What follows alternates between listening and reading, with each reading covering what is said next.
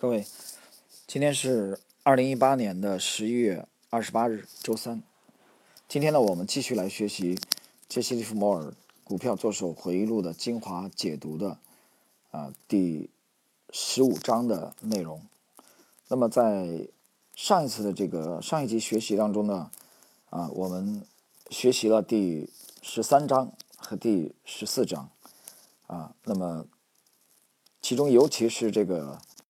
第十四章，呃，我们重点的去解读了一下，这是杰西·利弗莫尔第三次破产以后的再度东山再起啊，利用了五百股的额融资额度啊，操作了这个经典的玻璃恒钢铁，成为了利弗莫尔标志性的这个崛起之战。那么今天的第十五章啊和第我们学习今天的第十五章和第十六章啊，其实重点来。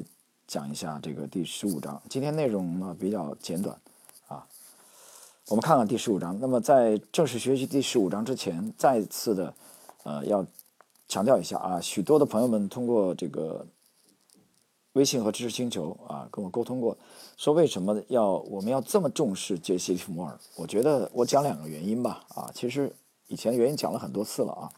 回答这个问题，我觉得你可以去听一下这个《百年美股第一人》。这张专辑当中，我放了许许多多的精力啊，主要精力都在研究杰西·利弗莫尔，也就是在最近的五年以来，那么把其中的许多的心得放在了这张专辑当中。那么我今天呢，其实我用两个理由啊原因来回答这个问题。第一，我们从全面啊操作的这个全面整体的这个角度而言，实际上是杰西·利弗莫尔先生呢，应该是。啊，在我记忆中啊，近一个世纪以来，最早具备宏观对冲的啊这种思维的一个独立操作人啊，一个独立的投资人，独狼啊。有人说这是什么意思？就是他不是单纯的操作股票啊，他是期货、股票双息都参与。早年在交易 house 当中还交易了其他的这个品种。那么他从一开始从交易号子到对赌行啊，他从进入这个行当啊，十五岁抄这个股价开始，开始就具备了这种宏观的角度，所以这点他的品质是非常难能可贵的，而并不是一个人只懂股票。我们知道了，其实想把股票这点事儿搞清楚，影响股市的因素许许多多，并不是单一研究股市就可以解决好的。啊，如果一个人一头只扎在股市里，没有宏观的思维，这个人在这个行业，我认为是很难走得长远的。这是第一个因素啊。利弗莫尔先生具备宏观对冲的啊，对冲指的就是多和空，具备这种鲜明的色彩，这是我非常非常感兴趣的。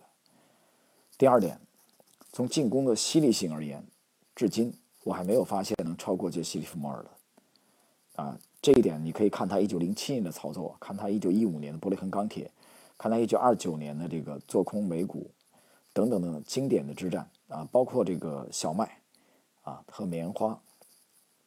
好了，我们今现在开始这个第十五章的内容。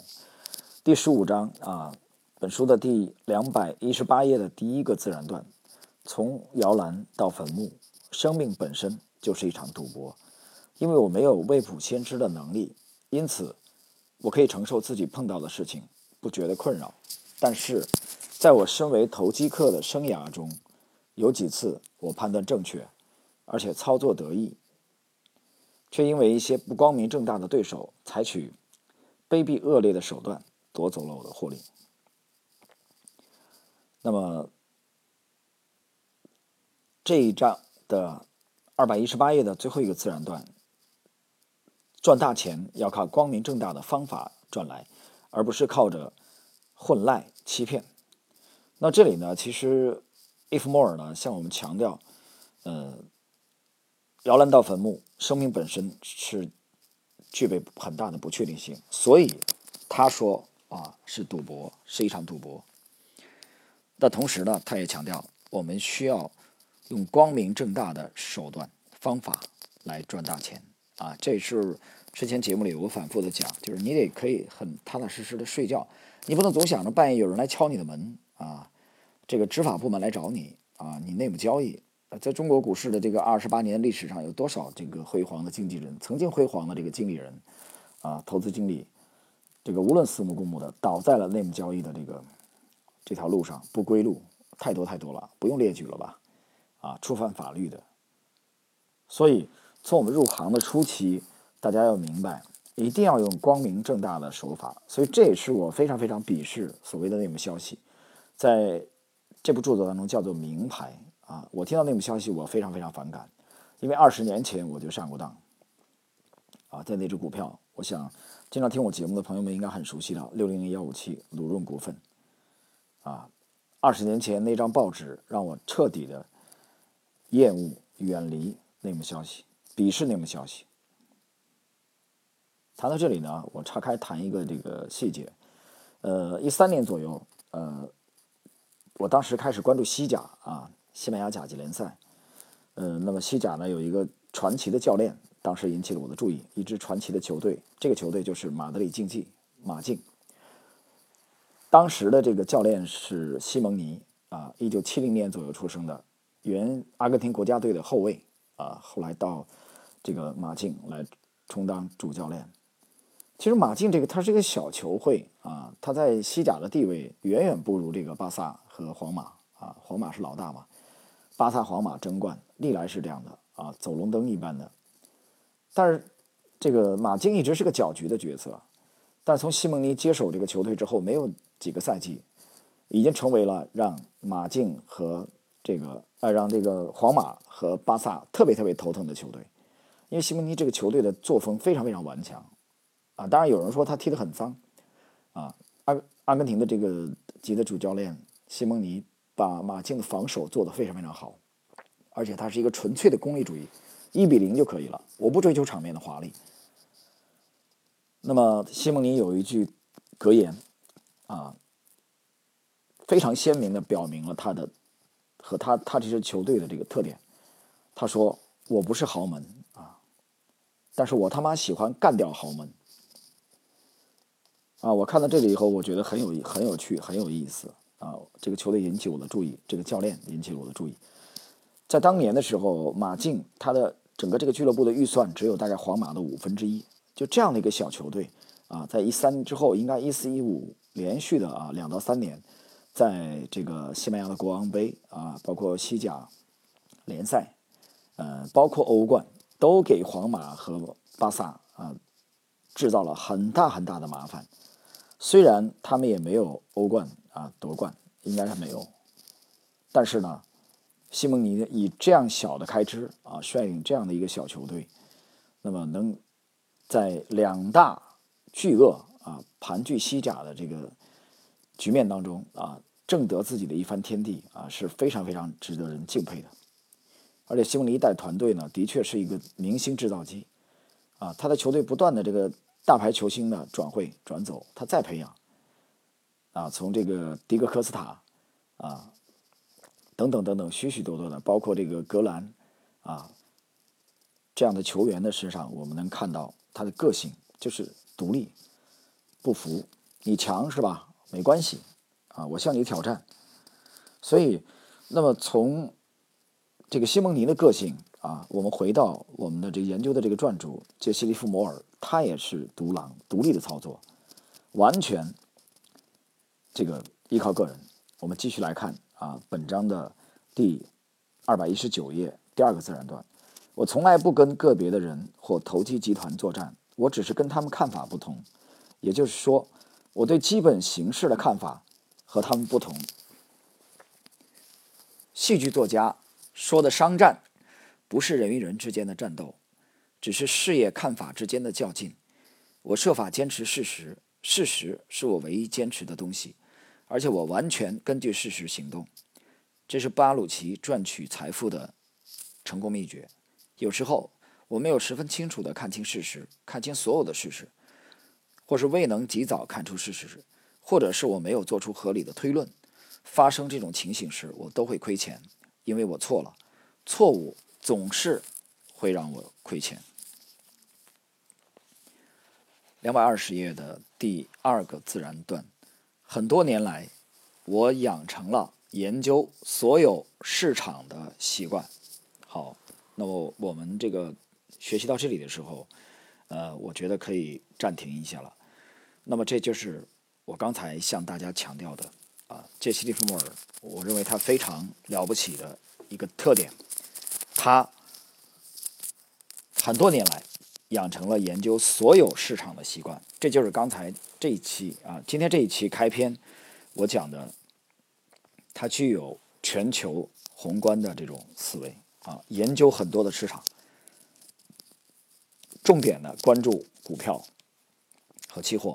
那么它既做多也做空，所以它是具备宏观视野。这一点是值得每一位立志于职业投资或者投机的人来学习的。好，我们继续本章的第二百二十四页最后一个自然段。华尔街的专家和报纸作家养成了习惯，每次价格出现无法避免的崩跌时，就指责我。和影射我在灌压啊，就是打压的意思。有好几次，他们把我的卖出称为不爱国的行为，却不管真正卖出的人是不是我。我猜想他们夸大我操作的规模和影响，原因在于大众有一种无法满足的需求，想为每一次价格波动找出理由。他们必须满足大众的这种需求。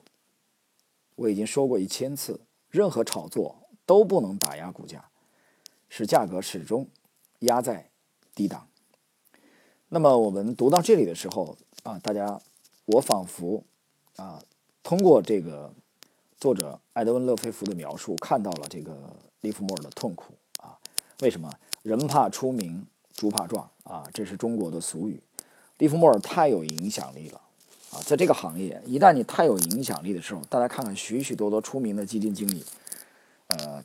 这些年，一五年以后，基本上都栽到了，啊，所谓的神，啊，这个行业的神，造神，造的神，都垮掉了，绝大部分都垮掉了。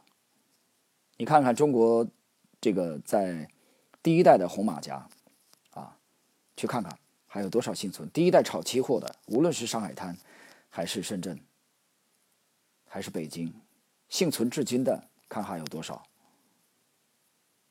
那么。一旦出名以后，那么媒体的聚焦就就会聚焦在你身上啊，闪光灯对准你，万丈的光芒，但是你也完全透明了，完全裸体了。所以在这个行业，低调啊是一个非常优秀的品质。那么这里边，利弗莫尔刚才谈到，大众有一种无法满足的需求，想为每一次价格波动找出理由。我这个其实谈过体会，大家可以看看，就算这个啊，无论哪个媒体啊，哪怕是我们的这个现有的这个平台，大家看看，许许多多的这个粉丝数量特别多的啊，或者说很多的电视台的这种，或者是这个古巴里边啊，或者是这个视频啊、音频也好，凡是为当天的短期的波动找原因的节目，这种节目的拥趸是最多的。对不对？吃完晚饭没事干啊，电视机跟前一坐，现在年轻人可能对着电脑或者手机，然后这个人啊，这个大神就开始研究了，啊，研究今天的这个啊下午的这个跳水是什么原因啊，上午的那个拉升是什么原因？然后你看了以后很爽啊，终于满足了你的这个心理。而大众的这种心理呢，每天都会有，只要股市开着啊，每个交易日它都会有。那么就有专业的人士要去满足他，为什么呢？因为他是他要拿工资的，那电视台付你薪水，你必须得讲，对吧？你看过哪个嘉宾说啊，来到这个电视台，你说你不说话，你不说话回去老板要炒你鱿鱼的，对不对？必须得说两句。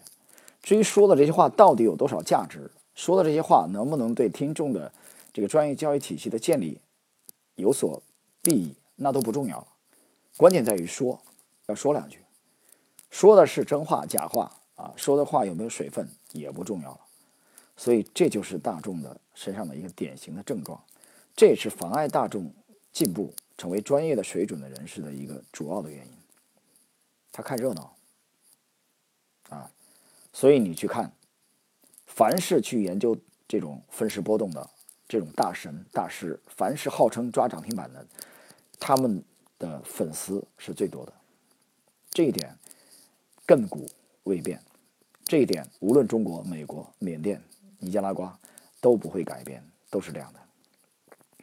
我在雪球也这样讲，啊，这里节目我还这么写，星球我还是这么写。这些大众他们构成了整个金字塔的市场金字塔的庞大的基座部分啊，就像一个企鹅的屁股一样，很肥大。这部分这部分受众占了比重占了百分之八十以上，啊，我给它取了个名字叫牺牲品。这个话非常难听，但是你想一想，是不是这个道理？这个市场既然是只有少数人才可能获利，大多数人他是不赚钱，就是牺牲品。那么你每天吃完晚饭以后，搬着这个你的板凳，坐在电视机前啊，对着手机屏幕去看这种玩意儿，我请问你的行为模式是否是和场内的百分之八十的人一样？是一样是吧？好了，恭喜你，你这辈子没有希望了。这个行业你走不出来，这个迷宫你走不出来。有人说我不服，不服是吧？没关系，继续坚持你原有的这种模式，坚持下去，好不好？最终看看你的账户收益率就知道了。好了，解析完这一段，我们继续。这当中没有什么神秘的地方，任何人只要花半分钟的时间思考一下，原因就很明显。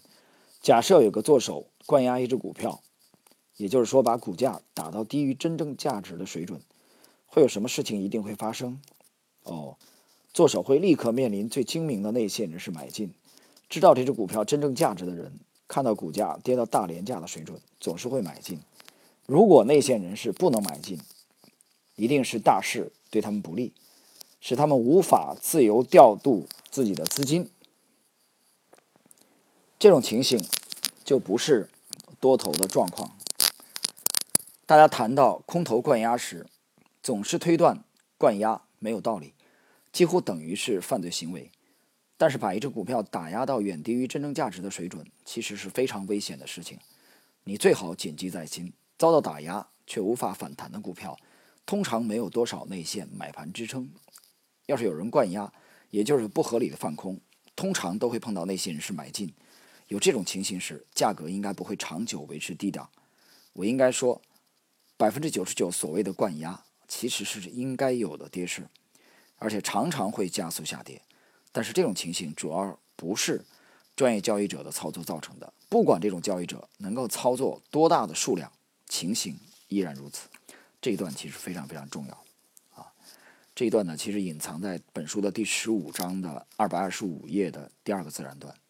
我相信许许多多读过这个这篇回忆录的很多听友们，其可能有点疏忽这一段。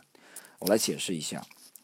那么，利弗莫尔这里边其实他解释的一个问题，其实很多中国股民有这种经历的啊，就是大家非常关心的骗线的问题啊。比如一个股票涨得好好的，突然间开始下跌啊，这种下跌，我曾经啊这二十年遇到了无数次的提问啊，关于骗线的问题。啊，说美国有没有骗线啊？中国股市有骗线，缅甸有没有骗线？那么你们这个模型怎么去看待骗线？啊，我今天其实也算做一个统一的回复啊。之前其实回复过的，大家想一个道理，有没有一个主力啊，拿着人民币啊五亿元、十亿元啊，比如说来做庄？假设啊，其实现在所谓的做庄已经被鄙视了啊。比如说一个股票啊，一个这个这个呃。就比如说科大讯飞吧，安徽的啊，做这个语音智能的啊，或者说这个这个这个海天味业啊，或者说这个虹桥机场都可以，任何一个。其实你发现它整个的这个上涨，是我经常讲，它是众人拾柴火焰高，市场的力量最真实的体现，它是多方的这种多空博弈的最真实的结果，呈现在图表当中去。这点你认可吧？好，你这点你认可。你就知道不是一家可以操纵的啊，这是第一点。第二点，那么这当中主力各家主力之间肯定有不协调啊。那有些看多，有些看空啊。有些本来可能持有到三个月，结果资金面出了问题，他必须得抛啊。不是说他不看好，他可能看好啊，但是资金紧张啊，他得兑现部分筹码啊，要去这个这个补其他地方的漏洞，这时候他就要抛抛出股票。你抛出股票在某个阶段，那么它股价呢必然。在某个阶段，这个抛压比较大，股价就会下下跌下跌。而这个时候下跌的时候呢，股价的下跌呢，能否止跌，实际上很大程度上取决于有没有啊另外的力量来进场来买进这些这些股份，对吧？这个道理很容易理解，是吧？所以你记清楚，所谓的骗线都是手段，不是目的。因为当这个股价，比如说这个虹桥机场啊，在当下是十五元，它实际上是远远低于内在价值的时候，那么市场的力量呢，不会啊，除非这个大势特别特别低迷，不会长期的把虹桥机场的股价停留在十五元附近。我是举个例子啊，你不要对号入座。啊，没有推荐说让你去买这个虹桥机场。我整个的节目里边有四张专辑，没有一张专辑推荐股票的，推荐个股的一个都没有。啊，这点大家要注意。那么假设我是举例子啊，虹桥机场，比如说现在十五元，我根本没看虹桥机场现在价位什么样。假设明白了吧？也就是说，各方的这些主力，他要顺应这个市场的这个趋势。那么，所谓的骗线，它只会是手段，不会是目的。最终目的是什么？你记住，各家主力，这个众人拾柴火焰高的这个最终的目的，就是把自己手中的筹码卖的到相对的高位。听懂没有？让亲爱的股民、散户、亲爱的你，在高位接盘，他顺利的完成出脱筹码的任务。这个坐庄啊，这个这个这个炒作就是成功了，在这个过程中的这种下跌就是骗线，听懂了吧？所以骗线是手段，不是目的。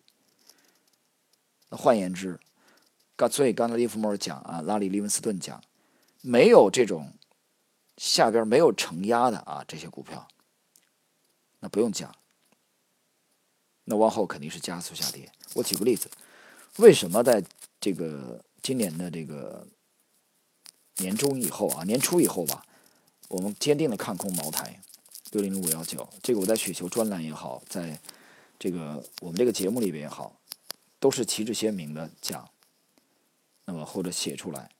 那么包括这一次的这个十月底啊，大概是二十八号，我朋友转来这个三季报，这三季报我一看，我说你不用说了啊，肯定是跳水在即。我们那天节目就用这样。写的海天味业这种完了，不用说了。你没有这个三季报，它也是跌，只不过这三季报出来以后是一个催化剂而已，啊，导火索点燃它了。你后来第二天跌停，这个是很偶然，这懵了啊，碰巧了。但是跌停以后再下跌再反弹，我我没看啊，我录这个节目到现在我也没看，就前两天看了一眼，可能六零零五幺九，现在有没有回到六百一十块以上？我没看。我估计可能性不大，回到六百一十块，站在六百一十块以上。那么对茅台的走势，我不是今天的发表看法，我也没去调研过这个公司。但是这样类型的股票，我是举例子而已啊，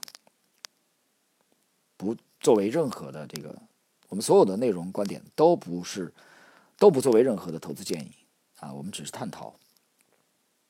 那么他们中期而言。就是未来的半年到一年，股价继续向下的概率极大，这个概率要远远的大于啊，它再向上啊，六百一、六百五啊、七百，比这个概率大多了，听懂了吧？所以把这个想清楚，那么这其中有反弹，应该也是减磅的机会。当然了，这是我对个人讲的啊，比如说我手中，假设我手中有茅台的话，啊，我们作为一种。这个探讨，所以这一段非常非常重要，希望大家好好去读一读第十五章的二百二十五页啊，第二个自然段 if more，然后后边就进入了今天学习的这个呃第二章，也是最后一章，第十六章。第十六章的题目叫名牌，大家多么想要名牌。那么这一章所谓名牌，其实就是内幕消息啊。利弗莫尔其实在一生的操作中也吃够了内幕消息的苦头。这其中他讲了两个小故事，一个是这个波罗西波罗州西业的这个总裁魏森斯坦啊，在晚宴上放了一个诱饵给杰西·利弗摩尔的这个夫人啊，结果他夫人上钩了啊，拿了五百美元买进啊，这是一个小故事。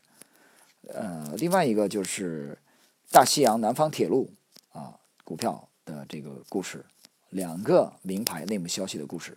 当然了，这两个这个内幕消息的故事呢，今天呢我们在这里就不展开了，啊，大家可以自己去读一下啊。这个第十六章主要的就讲就是怎么样，我们应该怎么样正确的对待内幕消息，啊，好了，朋友们，今天呢我们对杰西·利弗莫尔股票做手回忆录精华解读的十五、十六章的这个内容就学习到这里，在下一期当中啊，第十一期下一期。我们将继续学习本书的第十七章。十七章的题目是：经验会付给你稳定的红利，观察会让你得到最好的名牌。好了，朋友们，今天我们就暂时到这里啊，下一期我们再见。